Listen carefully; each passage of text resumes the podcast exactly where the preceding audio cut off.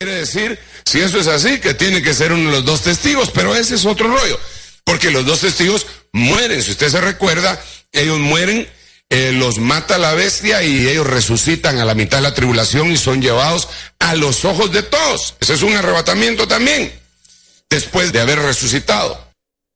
Pero yo quisiera hablarle en esta oportunidad de que el arrebatamiento es una especie de proceso que va a culminar con ese desprendimiento de la tierra.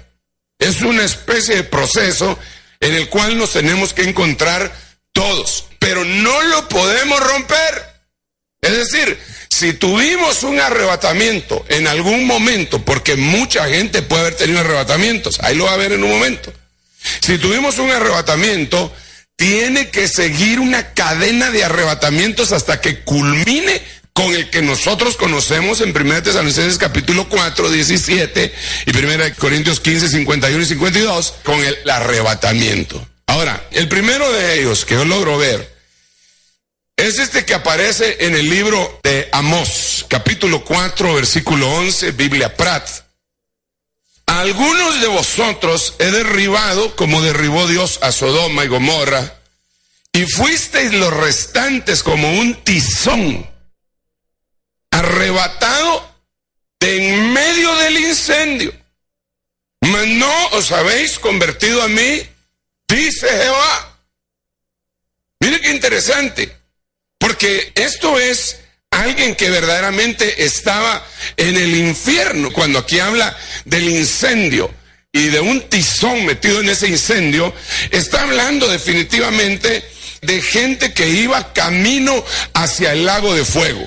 Y yo creo, en lo particular, que mi destino, según las obras que yo había hecho, era el lago de fuego. Y no solo el mío. Tú ibas hacia el lago de fuego, tú ibas hacia el infierno. Hermanos, el infierno es algo que no muchito se habla. Pero hacia ahí íbamos. Pero la gracia del Señor Jesucristo nos cambió de destino. Ahora ya no vamos para ahí y este es el primer arrebatamiento en ese caminar y prácticamente del incendio, porque ya estábamos condenados. Nos arrebatan de ahí, pero nos arrebatan basado en este arrebatamiento. Zacarías capítulo 3, versículo 2 dice, y dijo Jehová a Satán, Jehová te reprenda, oh Satán, Jehová que ha escogido a Jerusalén te reprenda. ¿No es ese tizón arrebatado del incendio? Y cuando usted mira el contexto de Zacarías capítulo 3, verso 2, juntamente con el otro, pero más específicamente de Zacarías, se da cuenta que está hablando del sumo sacerdote Josué. Josué, la palabra Josué en el hebreo es una palabra que al españolizarla vendría a ser como Jesús. Incluso algunas Biblias ni siquiera ponen Josué, sino que dicen el sumo sacerdote Jesús. ¿Quién era el tizón arrebatado del incendio? El sumo sacerdote Jesús. ¿Por qué era él el tizón arrebatado del infierno? Porque el Señor tenía que ir a pagar lo que nosotros teníamos que pagar inicial. Si Él no lo paga, lo tenemos que pagar nosotros. Así que el destino nuestro era el infierno. Entonces el Señor viene y dice, ok, yo voy a ir en lugar de ellos. ¿A dónde? Al infierno. Y entonces desciende a las entrañas de la tierra, según Primera de Pedro, capítulo 3, verso 18, dice que el Señor descendió a los infiernos. No se quedó solo en la tumba. Su redención no se circunscribe a lo que puso Mel Gibson en aquella zulica. No se circunscribe a la tortura que se mira o que se imagina la gente. Eso llega mucho más lejos, hermano. Porque él tuvo que ir al mismo infierno. Y entonces lo levanta de ahí el Padre lo arrebata de ahí, el Padre lo arrebata de ahí el Espíritu Santo y en base a ese arrebatamiento nos arrebatan a nosotros también del infierno. Así que usted y yo ya no tendríamos absolutamente nada, nada, nada que ir a hacer allá. Denle un aplauso bien fuerte al rey. Ahora, en estos dos versículos, hay algo que se parece mucho y que a veces nos llama la atención, pero lo dejamos estar ahí. Uno es que aquí dice, dijo Jehová a Satán, Jehová que ha escogido a Jerusalén te reprenda. ¿Quién dice ahí que lo está diciendo? Jehová. ¿Y a quién está invocando? Es como que él está diciendo, digo yo que yo te reprenda. Aquí tiene que haber el entendimiento de que Dios es uno solo, pero se manifiesta en diferentes personas. Ahí está la Trinidad. ¿O no? Ok. ¿Dónde está el Padre? El que reprende. El que reprende Jehová. ¿Dónde está el Espíritu Santo? A ver, a ver, a ver. El Espíritu Santo. Ahí aparece. El Padre es el que reprende. El Espíritu Santo es el que está invocando. ¿Y dónde está el Hijo? Es el tizón arrebatado. Entonces ahí está el Padre. Ahí está el Hijo. Y ahí está el Espíritu Santo. Denle un aplauso al Rey bendito. Se mira bien claro. Bueno, yo lo miro claro. Pero si usted nota en el versículo anterior, dice, algunos de vosotros he derribado como derribó Dios a Sodoma. Y fuiste los restantes como un tizón arrebatado de medio del incendio. Mas no os habéis convertido en mí, dice Jehová. ¿Quién derribó? Dice Jehová. Entonces, ¿quién derribó? Jehová. Pero dice, algunos de vosotros he derribado. ¿Quién derribó? Jehová. Como derribó, si usted se da cuenta, hermano amado, ahí está otra vez. Ahí aparece el Padre, ahí aparece el Espíritu Santo y el tizón, en este caso, como un tizón, y fuisteis como un tizón arrebatado de medio del incendio, es porque el Hijo ya estaba en nosotros. Ahí aparece otra vez la Trinidad. ¿Están a entender, hermano? Se me queda viendo usted así, como quien dice que... Bueno, me estoy tal vez desviando un poco del tema. Lo que le quiero decir es que el primer arrebatamiento que tuvimos, que ya lo tuvimos y no nos dimos cuenta, es que nosotros íbamos hacia el infierno y Dios nos arrebató de ese camino y ahora vamos hacia la patria celestial. Aunque no le guste a algunos predicar esto, vamos hacia la patria celestial. Vamos hacia allá, vamos hacia allá. Aunque me digan futurista, aunque me digan lo que sea, vamos hacia allá. Allá tiene que terminar todo. Pero ahora, después de eso, es bien interesante que en el primer versículo que le leí, el Señor le dice a la gente, yo ya los arrebaté, pero ustedes no se han convertido a mí. ¿Se recuerda? Ah, se lo voy a volver otra vez. Yo ya los arrebaté, pero no os habéis convertido a mí.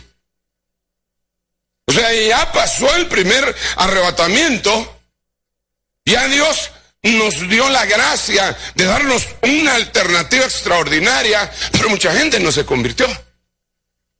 Porque igual que el arrepentimiento, mire pues, igual que el arrepentimiento, igual que la conversión, son los arrebatamientos que tienen que ser progresivos. Yo me arrepentí ayer, hoy tengo que volverme a arrepentir, porque arrepentirse significa cambiar de manera de pensar. Todos los días yo tengo que metanoia. Yo todos los días tengo que metanoeo. Todos los días tengo que cambiar de manera de pensar. para adquirir su... Por eso le estaba diciendo lo que le estaba diciendo al principio.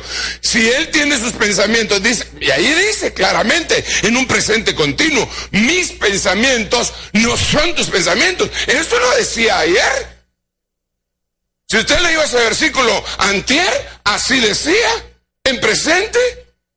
Y si hoy lo vuelve a leer, en presente vuelve a decir, entonces mañana va a ser otra vez en presente. Entonces, si hoy obtuvimos una parte pequeña del pensamiento de Dios, gloria a Dios, tuvimos un arrepentimiento, una metanoia, metanoeo. Pero mañana tenemos que volver a obtener ese mismo pensamiento. Eh, no el mismo, pues, sino que volver a cambiar nuestra mente para obtener el de Él. Y así vamos a pasar toda nuestra existencia. Porque no podemos en un solo día obtener todos los pensamientos de Dios. ¿Qué nos van a andar cayendo en la cabeza? Si ni a la matemática le atinamos. Bueno, usted sí, yo no. ¿Cuándo le atinaban a la mate? ¿Cuántos no le atinaban a la mate? Y todos los demás no le atinaban a nada. Ay, ay, ay. Entonces, mire pues, primer arrebatamiento. Ahora viene el segundo. Dice Colosenses capítulo 1, versículo 13. Hablando del Señor dice que nos ha, eh, esta Biblia, Félix Torres Amat, que nos ha arrebatado del poder de las tinieblas y trasladado al reino de su Hijo muy amado. Entonces, aparte es haber sido rescatado, llamémoslo así para no desviar el tema, arrebatado del camino hacia el infierno. Y aparte es haber sido rescatado de las tinieblas. Porque el mismo Señor le dijo a sus discípulos, si la luz que hay en vosotros parecen tinieblas, ¿cómo no serán las verdaderas tinieblas? ¿Cómo serán las verdaderas tinieblas? Quiere decir que este arrebatamiento del poder de las tinieblas, hermano, no es exactamente un arrebatamiento de las tinieblas, sino que de su poder. Me acompaña aquí con bombazo siempre. ¿ah? Me calculan, ¿verdad? Las tinieblas ya no tienen más poder sobre ti. Pero tú tienes que saber eso. Porque algunos actúan como que si las tinieblas siguieran teniendo poder sobre, sobre ti, sobre ellos. Déjeme, ponerle un ejemplo.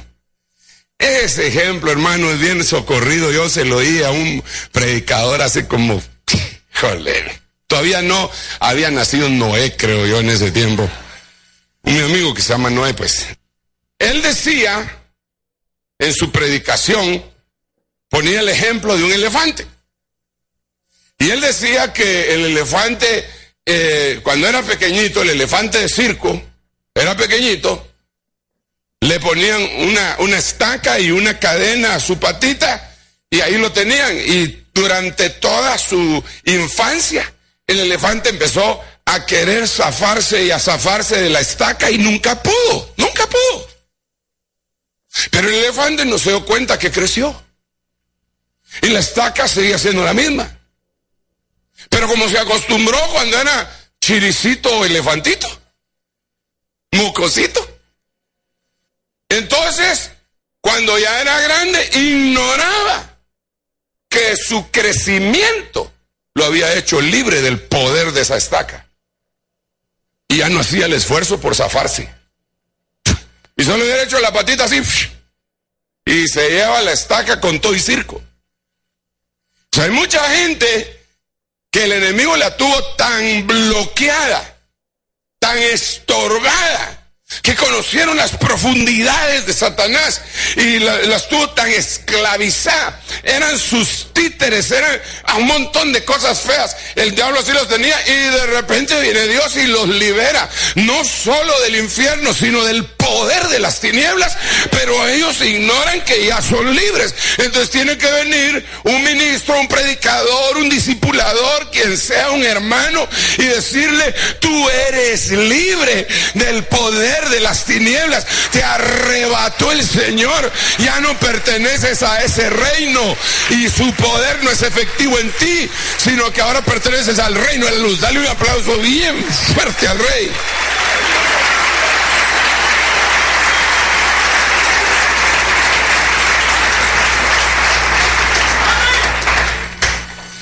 Así pues, aquí van dos arrebatamientos.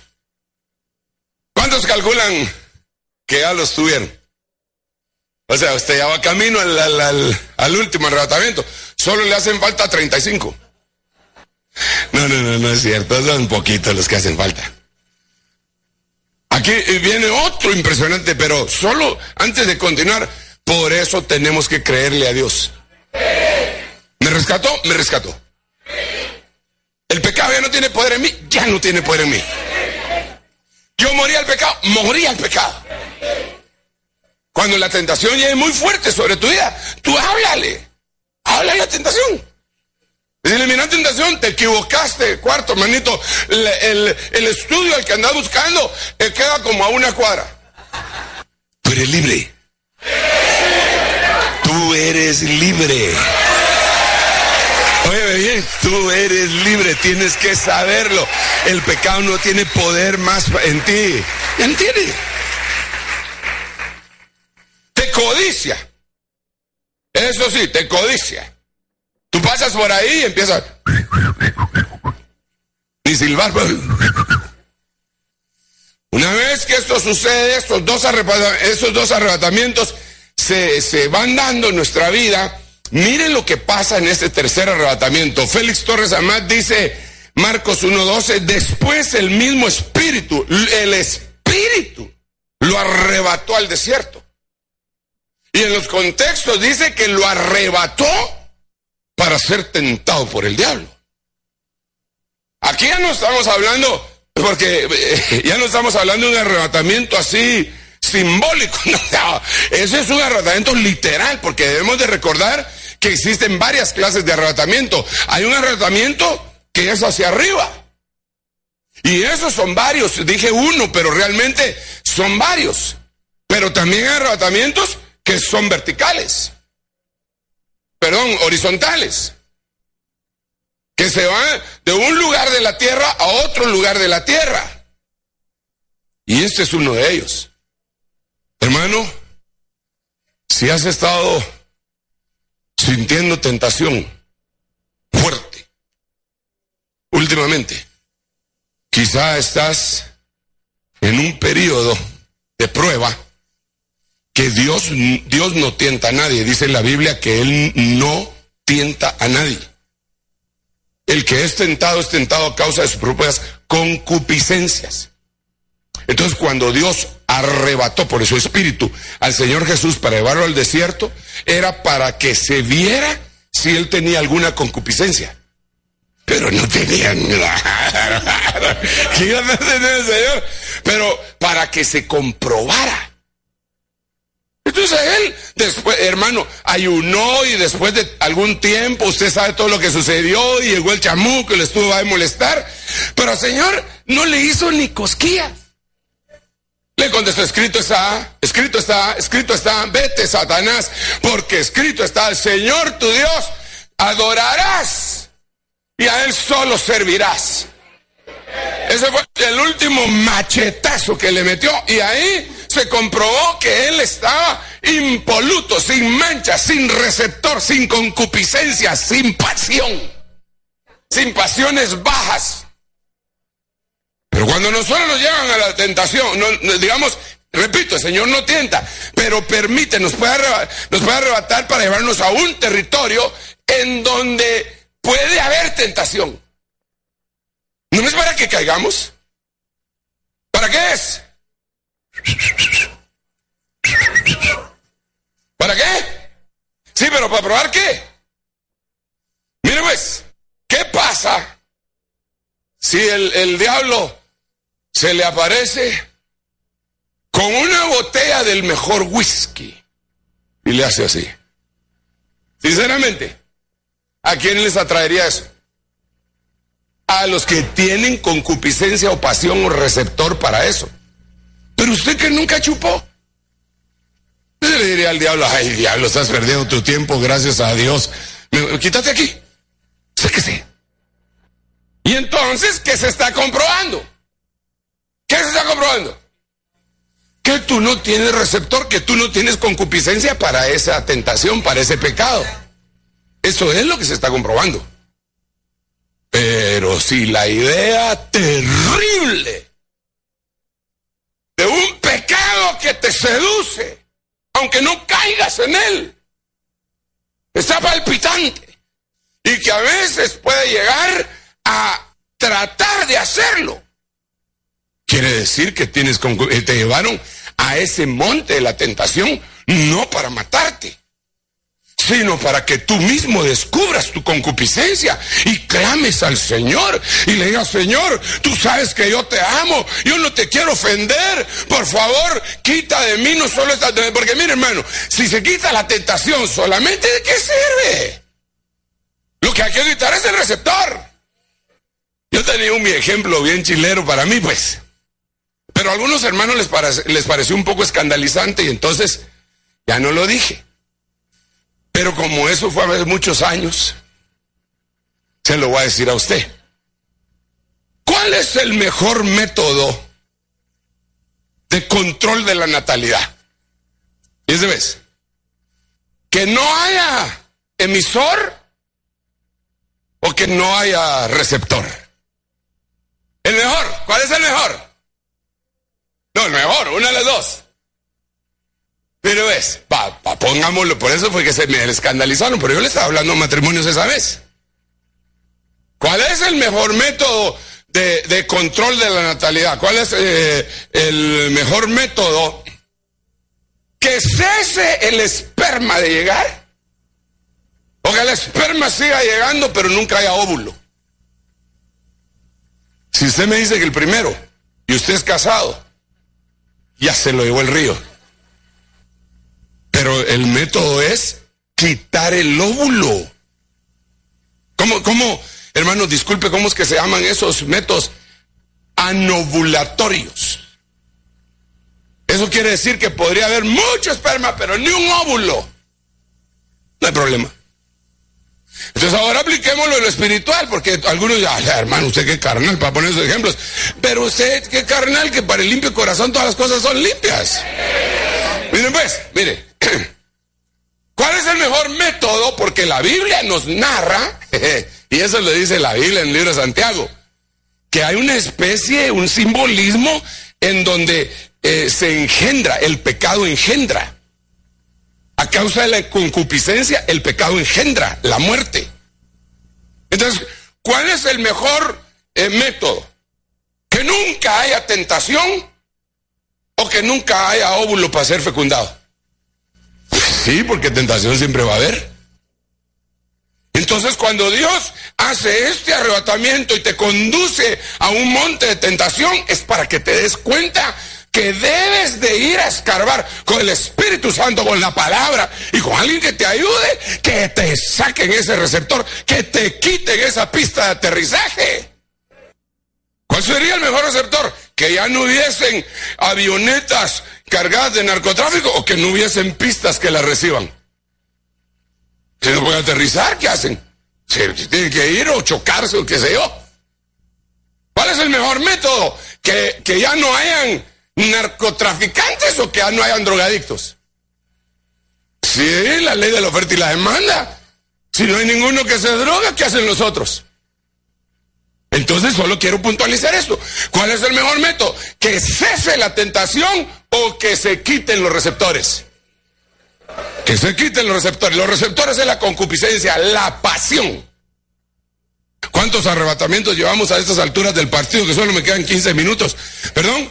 ¿Cuáles? Del infierno. Perdón, perdón. Y del infierno, ¿por qué puede rescatarse usted mismo? ¿Por qué lo pueden rescatar a usted del infierno? Porque el Señor bajó. ¿Cuál es el otro? El poder de las tinieblas. Las tinieblas ya no tienen poder sobre usted. ¿Cuál es el otro? Es de arrebatarlo para llevarlo al desierto, el lugar en donde está la tentación, y que usted salga glorificado de ahí. En otras palabras, hermano, mire, solo déjeme antes de continuar, déjeme decirle esto una vez más, por si alguno se ha estado sintiendo muy acusado. Sentir una tentación no es lo mismo que pecar. Hágame favor de ayudarme con el hermano que tiene a la par, que no está poniendo atención, y agarre la mano y dígale al hermano, a ver, ser tentado no es pecado. Si has sido tentado, puede ser que te dé vergüenza, pero eso no es pecar. El pecado está a la puerta, yace a la puerta y te codicia. Y eso todavía está ahí en la mente. pero puedes derrotar eso en el nombre, Señor Jesucristo. Y hay doce fuentes de descontaminación. La alabanza, la oración, el ayuno, la administración, la palabra. Hay varias, pero una de las más poderosas que hemos enseñado es la Santa Cena. Porque cuando tú estás participando en la Santa Cena, estás comiendo AN divino. Y eso hace pedazos las pistas de aterrizaje que estaban preparadas para recibir al pecado. Aleluya. ¿Seguimos o no seguimos?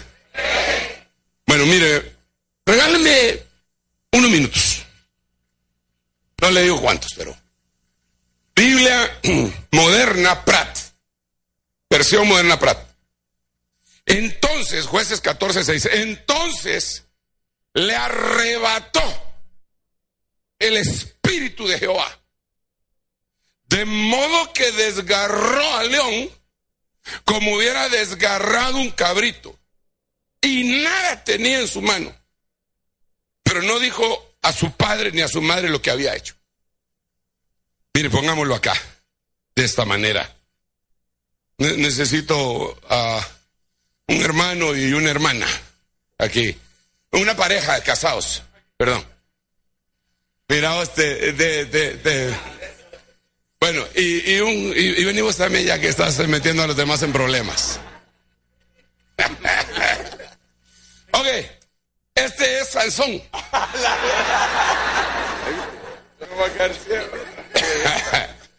y este es su papá y es su mamá.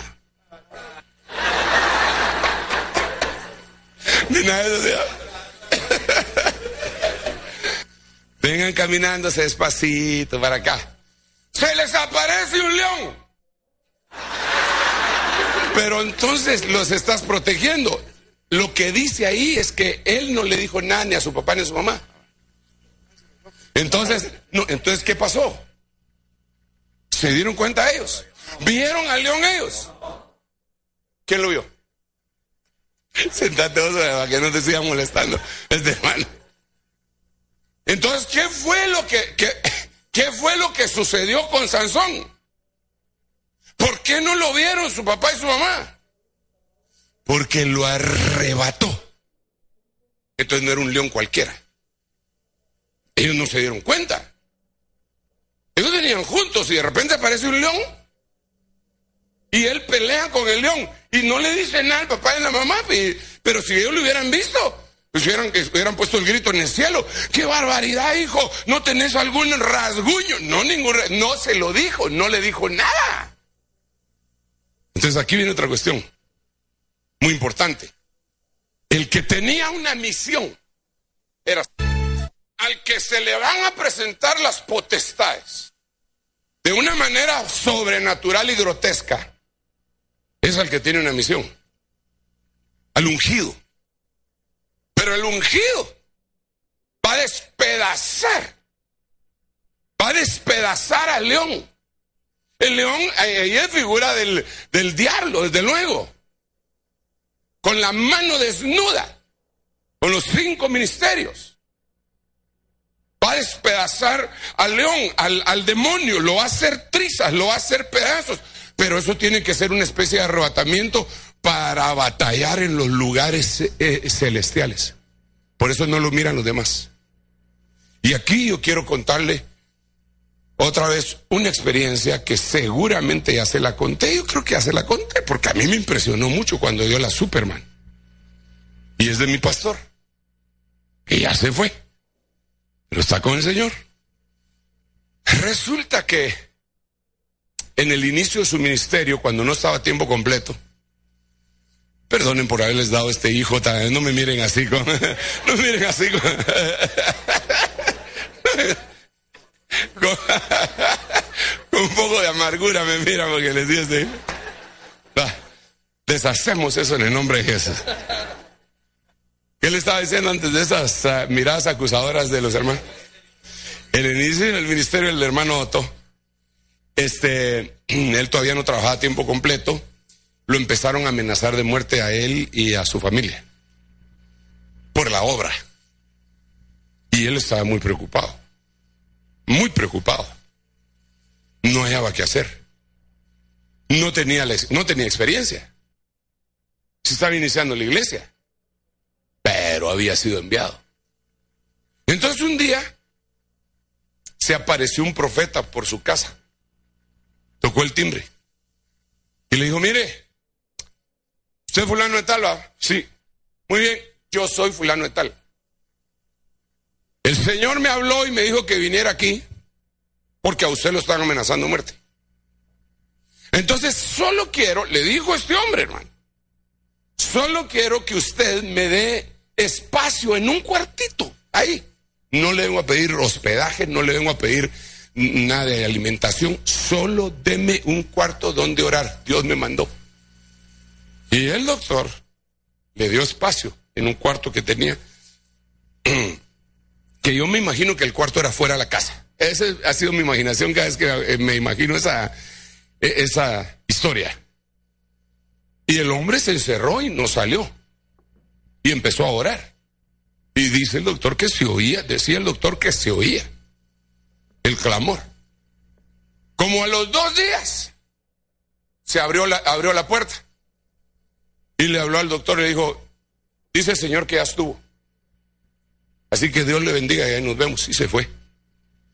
Al día siguiente, al día siguiente, la banda que lo estaba acusando, eh, acosando para despedazarlo, aparecieron asesinados, la banda entera como a no sé cuántas cuadras de la casa de él.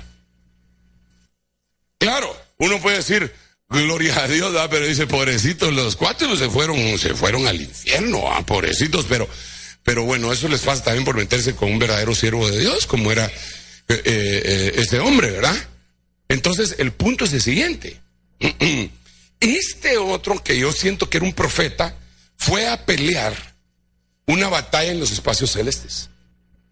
Entonces, este tipo de arrebatamiento lo que nos narra es arrebatamientos para pelear a otro nivel con potestades que la mayoría de la gente ni siquiera eh, sabe quiénes son. Ese es otro tipo de arrebatamiento, hermano. Esos, son aquellos cuantos intercesores. Por eso estamos empujando también a esta iglesia a que se conviertan en gente de oración eh, profunda. Y, tenemos, eh, ¿cuántos eh, cultos tenemos de, oración? No, no, no. ¿Cuántos cultos tenemos de oración? Las mujeres se juntan creo que dos días a la semana o tres. Miércoles, viernes, sábado los varones y el lunes general. ¿Perdón? Esos son cinco. Pero a orar. Solo a orar. Solo a orar se juntan. Entonces, imaginan ustedes, lo que pretendemos es llegar a esa, a ese nivel en donde hay un cuate arrebatado eh, eh, por el Señor para que le retuerce el pescuezo al leoncillo. Y, la, y, lo que vamos a ver, lo que vamos a vivir, lo que vamos a sentir es la victoria. En ese momento, ya cuando estamos nosotros aquí, terrenales, aún en la alabanza, dice, qué rico se siente hoy, va usted. ¿Qué pasaría? Pues que hubo un Sansón que fue arrebatado y que se peleó con el león y que ya no hay estorbo. Denle un aplauso al Rey bendito. Necesitamos a esos arrebatados.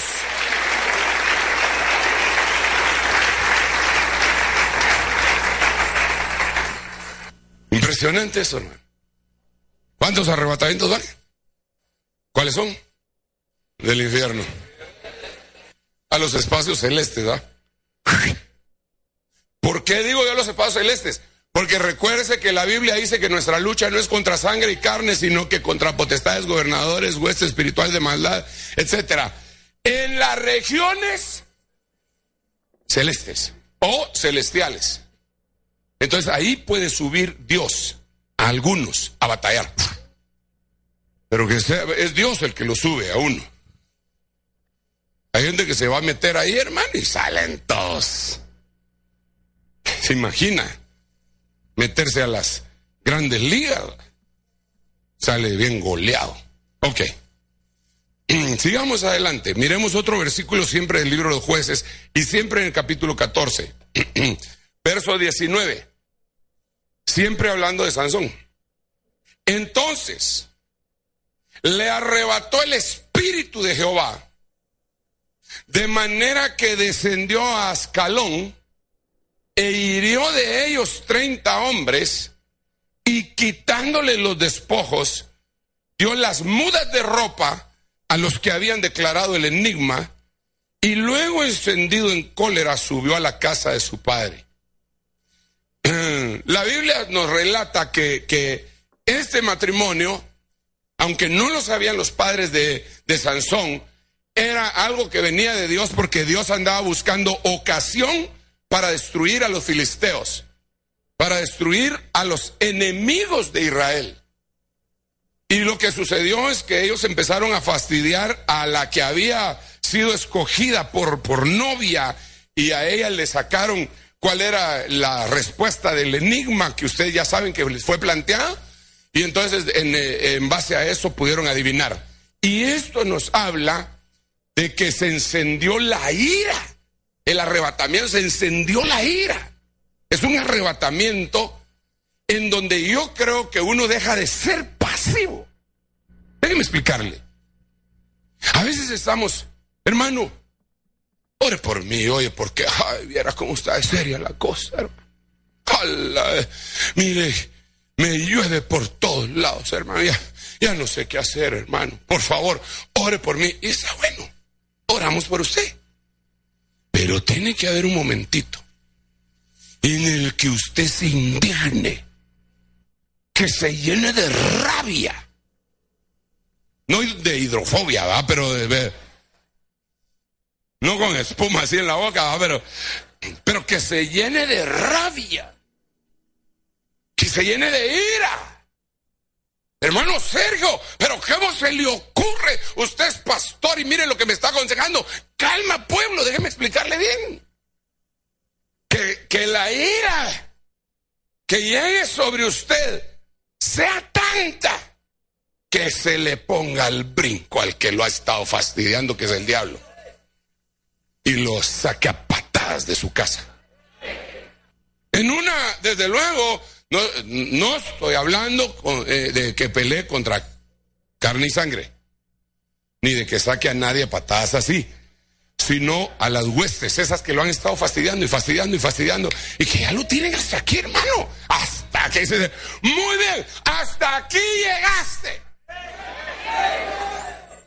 No soy tu propiedad, yo soy propiedad de Jesucristo. No tenés nada que estar haciendo aquí. Cualquier derecho ya lo entregué yo en la cruz del Calvario. Te salís ahora mismo fuera, hermano. Mire, una vez me llené de, tanta indignación hace muchos años, hermano. Pero me llené de tanta indignación, pero de, de ira. Yo imagino que guardando sus distancias yo imagino que así se ha llenado el Señor de, indignación con los cambistas del templo. Pero me puse tan bravo y empecé a reprender mi casa. Y, fue tan real que abrí la puerta de la sala y le abrí, ¡fuera! Y fuera, y hermano, y yo creo que si hubiera pasado alguien y ahí hubiera dicho, uy, este está sacando a, su mujer o a, saber a quién más. Porque lo sentí tan real. Es un arrebatamiento, hermano, en el cual el Señor te eleva a otro nivel para cumplir su voluntad. Pero tienes que batallar. Tienes que batallar. Y en el nombre del Señor Jesucristo. Es eso tiene que venir sobre tu vida de una manera portentosa. Porque son arrebatamientos y que todo va a culminar para ti en el arrebatamiento de Primera Tesalonicenses capítulo 4 versículo 17. Y te vas a ir con el Señor. Aleluya, aleluya, qué bueno es el Señor.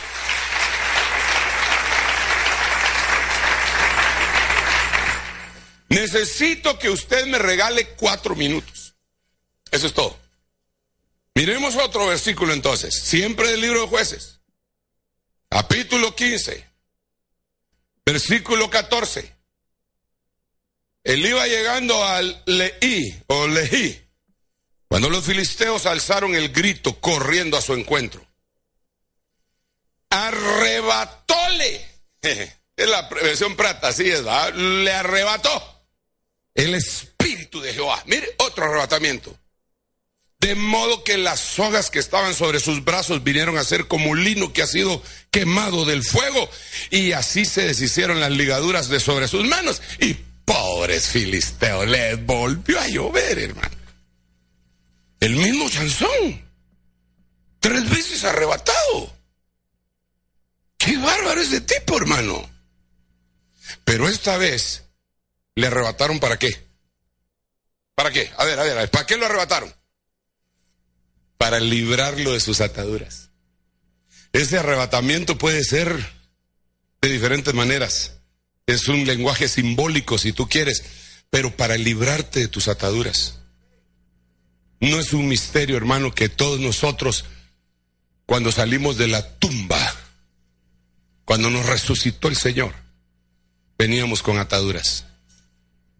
Tampoco es un misterio que la misericordia extraordinaria y linda de nuestro Señor Jesucristo envió a ministros a los cuales bendecimos en el nombre de Jesús a desatarnos. Yo puedo decirle, mi pastor fue el doctor Otonio Ríos Paredes, pero él envió ministros que usted tal vez ni siquiera conoce que el Señor los usó para irme quitando una a una mis ataduras en un arrebatamiento del Señor. Y gente, hermano, que hace años que no los veo, pero que los bendigo. algunos sí me los he encontrado y ni siquiera están pastoreando. Pues digo, ni siquiera porque eh, no siguieron en el camino ministerial a tiempo completo, pero en ese momento Dios los utilizó para mí, perdón, guardando las distancias que son enormes en la comparación, son más o menos, fueron para mí más o menos lo que Ananías fue para Pablo. Llegaron y, llegó Ananías y le, se le cayeron las escamas de los ojos al apóstol Pablo, hermano, que Dios bendiga a Ananías. Pues yo tuve, mm, por eso digo, no soy el apóstol Pablo, no le digo, y lo digo con sinceridad, hermano, porque ese Pablo sigue que tremendo. Se lo llevaron un montón de veces eh, al cielo, lo llevaron al paraíso, se lo llevaron al, al, eh, al abismo. En yo digo que en una burbuja divina, se lo llevaron a todos esos lugares. Se le aparecía el ángel de Jehová cada rato, es el perito arquitecto de la iglesia. Por eso no, no estoy comparándome con él, pero solo estoy diciendo que él tuvo su Ananías y yo tuve un montón de Ananías. Que en algún momento me pusieron manos para que yo fuera libre y otro para que yo fuera libre. Yo los bendigo en el nombre de Jesús. Los bendigo en el nombre de Jesús. Algunos otros se hacen pasar por Ananías, pero eso es sobre otros 20 pesos. Honor al que honor merece. Y yo le agradezco a Dios de eso. Entonces, Dios te quiere ese arrebatamiento para que se te caigan tus amarras. Y el hermano que, que puede ser el instrumento podría ser el que está al lado tuyo. ¿Por qué no ves?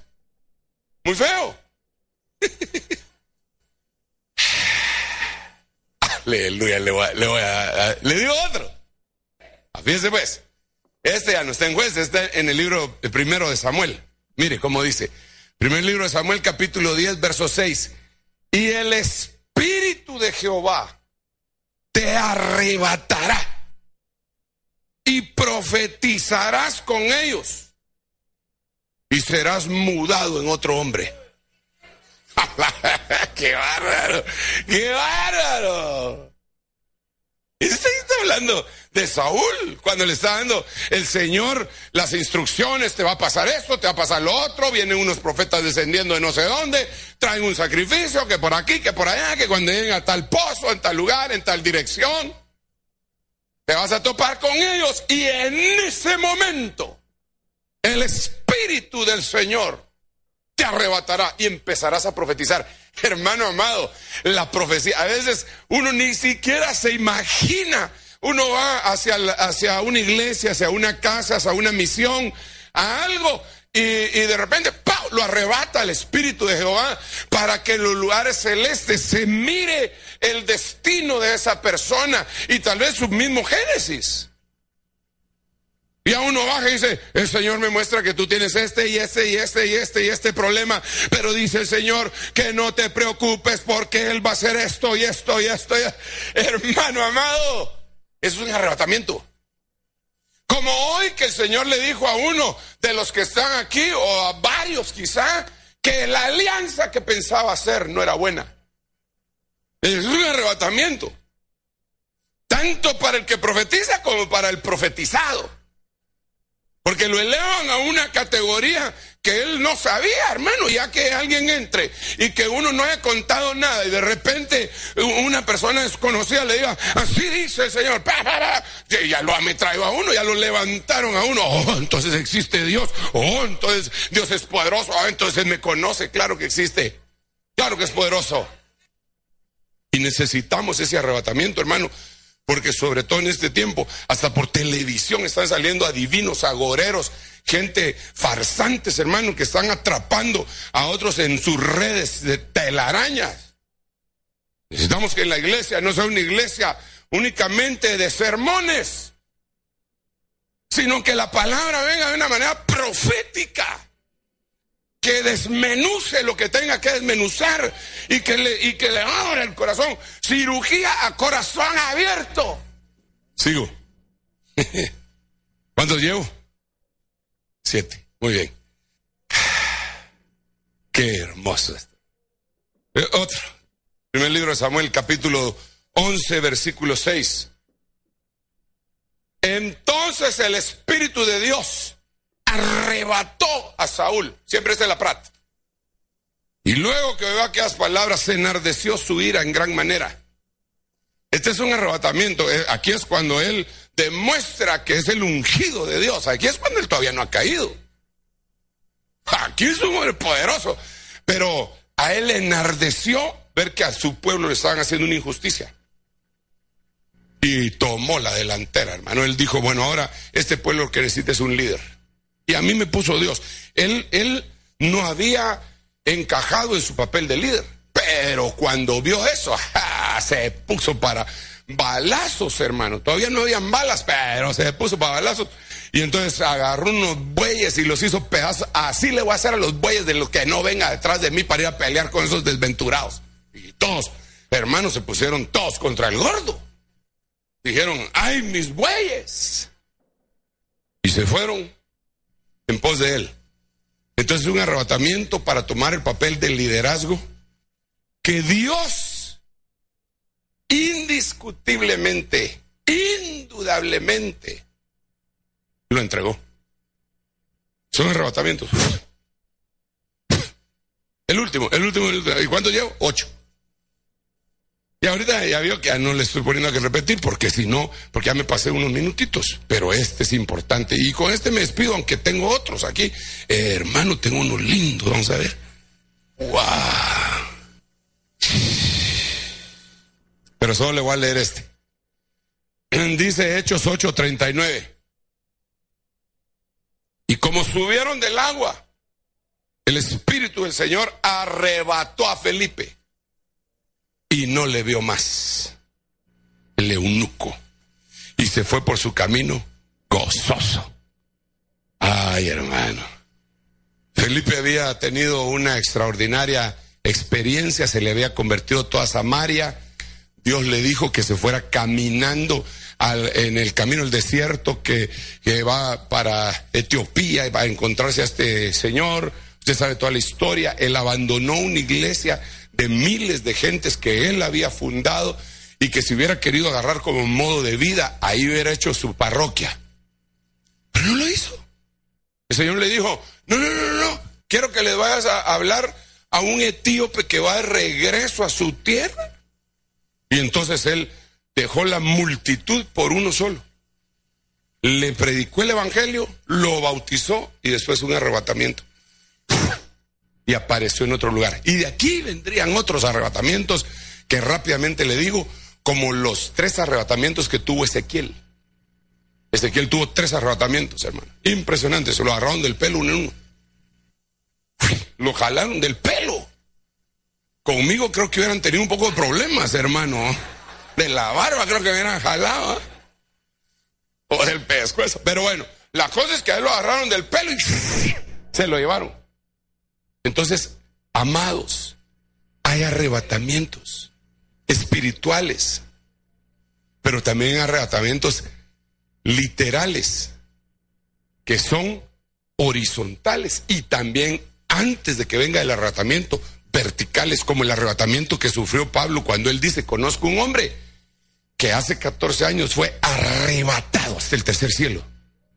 Y ahí oyó palabras inefables que al hombre no les es dado pronunciar. Entonces regresó.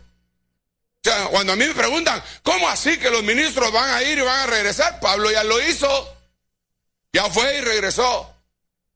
Y se volvió a ir y va a volver a regresar. Entonces, en esta noche hermosa, yo quiero ministrarle, bendecirle y decirle, usted es candidato a ser arrebatado. Usted no ha sido descartado por muy mal que se sienta. Miren, eh, a veces, a veces aquí me toca sacar el chicote y pegarle un par de latigazos, ¿verdad? Porque, ni modo, hay ovejitas que también se salen del guacal. Pero esta noche, yo le vengo a decir, sí, Sansón, fue arrebatado tres veces.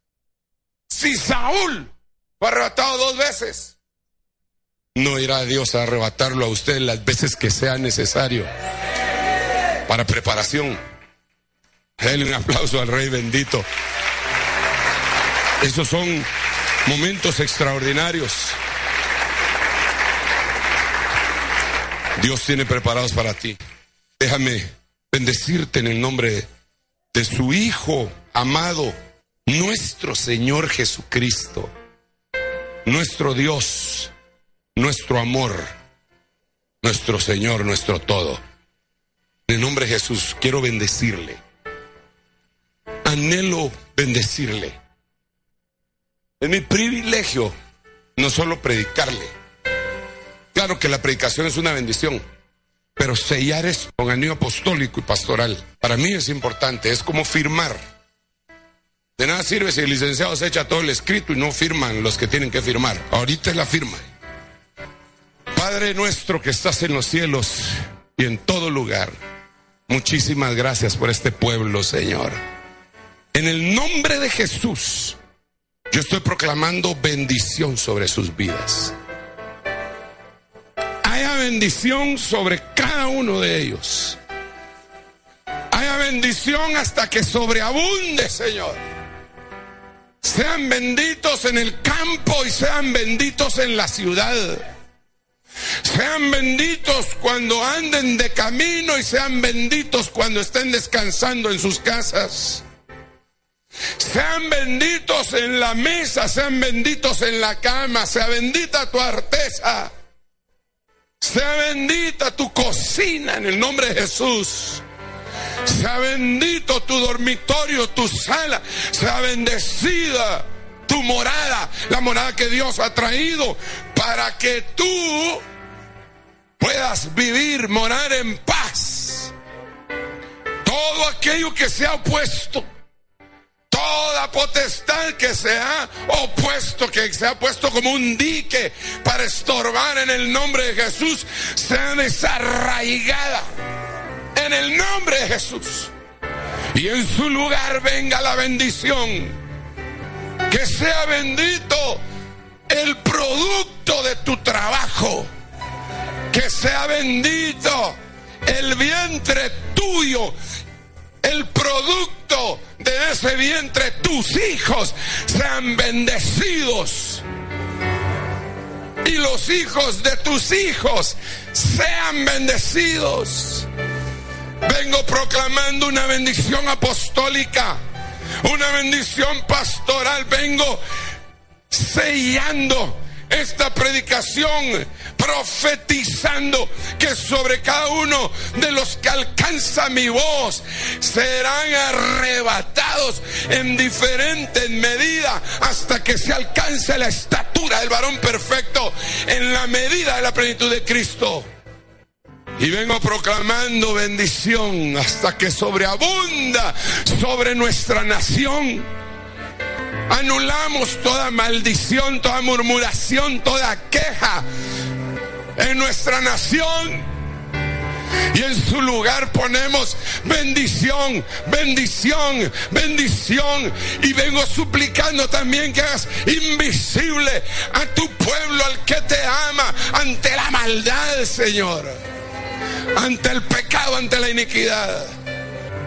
Recibe hoy en el nombre de Jesús. Recibe la bendición.